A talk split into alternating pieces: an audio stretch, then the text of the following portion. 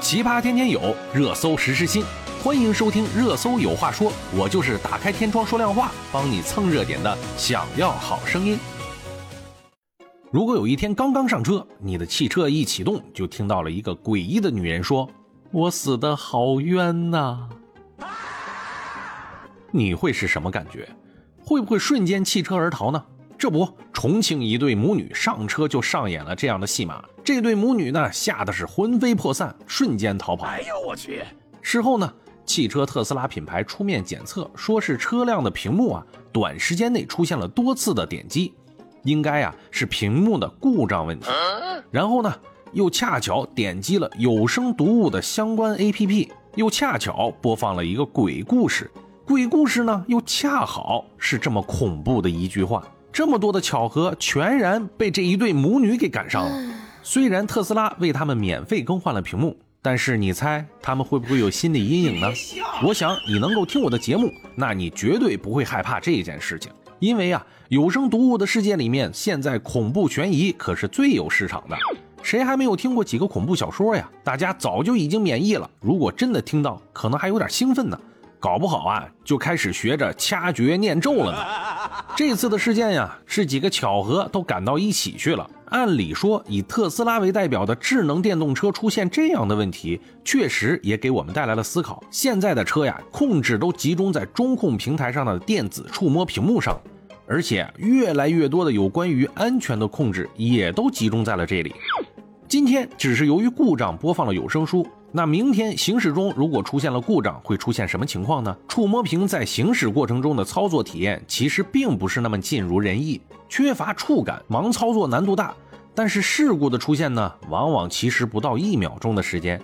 不知道随着科技的发展，会不会有更新的东西可以替代华而不实的触摸大屏幕呢？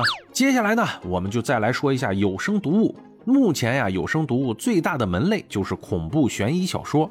因为其自身的特点呀，使得有声读物的底线很低，甚至是非常低，所以呢，恐怖氛围营造上那真的是无所不用其极。所谓是建国以后妖精不能成精等等等等限制，在有声读物这个范畴里啊，也没有什么禁忌。这个是好事呢，还是坏事呢？好的一面呢，是更加丰富了大家的精神需要；不好的一面呢，那确实是有些东西比较负面。我的建议呢是希望能够分级，特别是未成年人可以听什么，什么是不可以听的。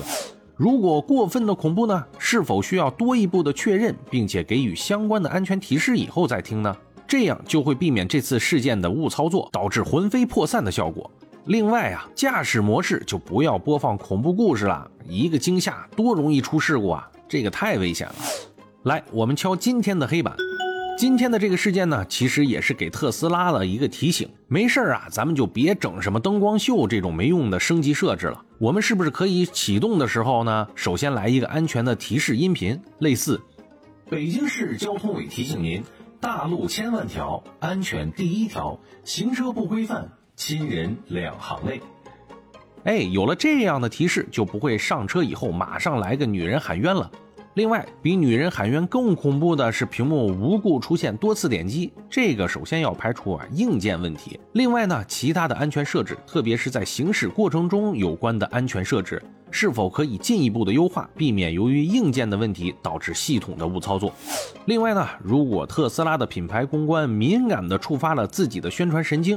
完全可以联合有声读物平台对此次事件进行联合发声。首先，可以针对此次事件开发对口链接的程序，指定专属的特斯拉启动音频，同时进行特斯拉专属读物的开发和程序的联动。这样呢，就可以更好的确保车辆使用的安全性，同时呢，能够给有声平台一个更大的发挥空间。既然一切都是巧合，那我们为什么不让巧合进行到底呢？世界历史上不缺乏两个品牌因为巧合而进行的跨界联合，例如迪士尼和百事可乐的合作，当然也有不打不成交的品牌合作，例如去哪儿网和携程。大家的共同目标都是一致的，做大做强是我们的最终目的。商场上面没有永远的敌人和朋友，只有共同的利益。希望这次的事件后续能够向好的方向发酵。上了特斯拉以后就能够听到热搜有话说，那我真的是要偷笑了。好了，今天就说这么多，我们明天见。